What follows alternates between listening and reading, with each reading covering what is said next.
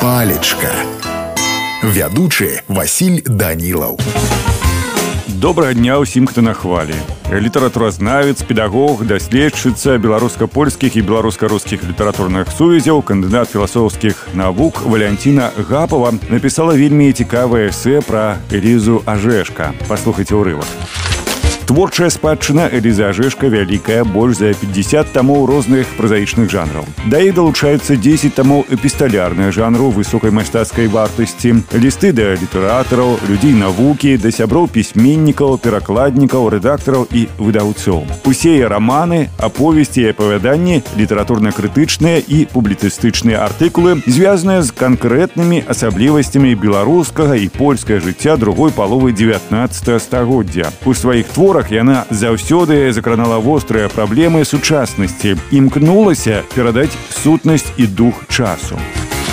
Сёння з вами разбярэм слова імкнуцца. Слоўнік кажа, што яно азначае хутка рухацца, накіроўвацца куды-небудзь альбо старацца дасягнуць чаго-небудзь найстойліва дамагацца чаго-небудзь. Калі казаць па-руску, то гэта азначае стріміцца цігацець. Но ну, ў мяне на сёння ўсё, усім жадаю добрага дня палечка.